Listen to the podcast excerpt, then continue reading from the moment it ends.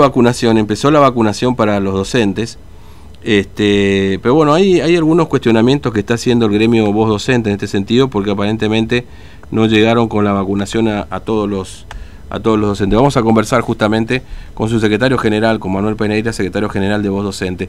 Pereira, buen día, ¿cómo le va? Fernando lo saluda, ¿cómo anda? Hola, muy buenos días Fernando, muy buenos días a todos los que nos están escuchando. Sí, eh, nosotros hemos presentado un petitorio al centro COVID-19, mm. donde hemos manifestado algunas irregularidades graves de algunos colegas que nos hicieron llegar. Mm. Por ejemplo, en Villafañe, un colega eh, se, notificó de que su papá se, se vacunó y hace 10 años que falleció. Y acá en, el capital, lamentablemente, este, hubieron colegas de la institución inscripto y se apersonaron al centro de vacunación y lamentablemente no estaban no le vacunaron. Mm. Es por eso que nosotros hemos presentado ese petitorio para que corrija esas irregularidades. Claro. Ahora, usted dice que, o por lo menos en esta nota, de que hubo personas que, eh, o la nómina de inoculados, que no pertenecen al sector de educación, por ejemplo, que se han vacunado. Eso también nosotros hemos informado de dos personas que no pertenecen a la institución educativa, que no son docentes y que fueron vacunados. Inclusive nos hicieron llegar eh, apellido y nombre, que nosotros todavía no, no, lo, publicamos mm. respecto al, resto de los colegas. Pero ya les manifestamos que lo que ocurrió, es mm. grave lo que está pasando, y esperemos que se corrija lo más pronto posible. Claro, es decir, primero estas listas que sí, estas personas estaban en principio incluidas, pero que después en la lista definitiva no los vacunaron, ¿no? Porque no estaban en esa lista definitiva. Sí, eso ocurrió eh, con, muchos casos que eh, en el recurso de los días iban a sanar ese, ese error y lo iban a mm. inocular. Lamentablemente eh, ocurre eso cuando ya eh, el 80%, hay que también recalcar que el 80% de los docentes ya han sido inoculados y nosotros decimos que ya estamos próximos eh, para el regreso para las clases presenciales, mm. porque hay que entender que, que ya uno de los que se exigía en los protocolos era la vacunación a los docentes, por lo tanto nosotros decimos que en el transcurso de una o dos semanas ya se estaría regresando a las clases presenciales.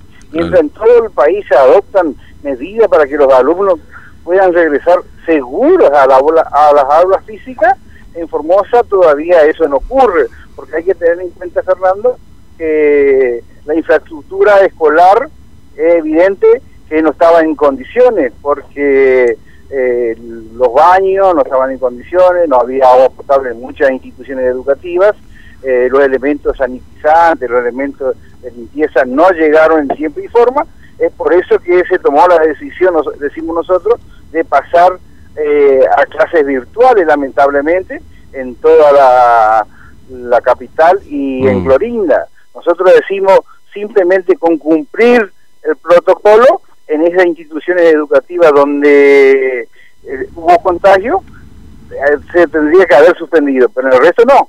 En el resto tranquilamente se hubiera desarrollado las clases presenciales. Claro. Eh, ahora, por supuesto que es preocupante, digamos, que los docentes no se vacunen, pero en definitiva, si se corrigen y se vacunan, se avanza. El problema acá, Pereira, que me parece lo más grave, todo esto, esto que usted plantea, eh, mira, nosotros también, muchos docentes nos han contado, apareció gente que nunca vimos en la escuela que también puede ser este tipo de personas que siempre se ha dicho que figuran en la lista de educación, pero que después en las escuelas nunca están también, ¿no? Es decir, esto eh, eh, es bastante normal, entre comillas, ¿no? Eso pasa con el personal de maestranza, lamentablemente todas las instituciones tienen designado personas eh, de maestranza, pero no están en su lugar de trabajo, están cumpliendo funciones en otro lado y en el momento que ocurre ahora que se tiene que vacunar, vacunar eh, aparecen lamentablemente y los docentes, como nunca lo vieron, eh, no saben que es personal de la institución. Claro, sí, efectivamente. Bueno, este, ustedes han hecho este planteo al Consejo COVID entonces, no solamente al Ministerio de Educación o al Ministerio de Educación no, no lo han hecho intervenir en esta cuestión, Pereira. No, hemos presentado sí al centro COVID para que corrija esas irregularidades graves que nosotros decimos. Claro. Eh, ahora, es cierto, eh, bien, yo pensaba el otro día, lo dije ayer acá al aire, ¿no? Eh, hay docentes que son muy jóvenes y que está bien, por supuesto, son docentes y los tienen que vacunar, ni nada, esto no cabe en duda. Pero tomando en cuenta la escasez de vacunas, es como, es como, digamos, este, difícil el asunto, ¿no? Y además ha ocurrido una situación, no sé si usted está al tanto, Pereira, de algún muchacho que ha sido escrachado inclusive porque estuvo en las marchas y se vacunó, ¿no? Es decir, eh, pasan muchas cosas en el medio de esta vacunación además. No, es por eso que hay que tener en cuenta, hay que, hay que corregir los errores, eh, lo que ocurrió, lo que está ocurriendo en muchas jurisdicciones, por, eh, porque las vacunas no llegan lamentablemente para todos y hay que tener mucho cuidado a quién, quiénes son los que se tienen que vacunar realmente y respetar el, cronograma de, vacunación. Por eso nosotros decimos que, bien, acá se, se tomó la decisión que con la vacuna Sinoplan eh, se vacunaron los docentes y tiene que ser los docentes del, primer, del nivel inicial, nivel primario y nivel eh, secundario. Eh, tenemos la información que ya el 80% ya han mm. sido inoculados, pero hay, hay irregularidades que hay que subsanar.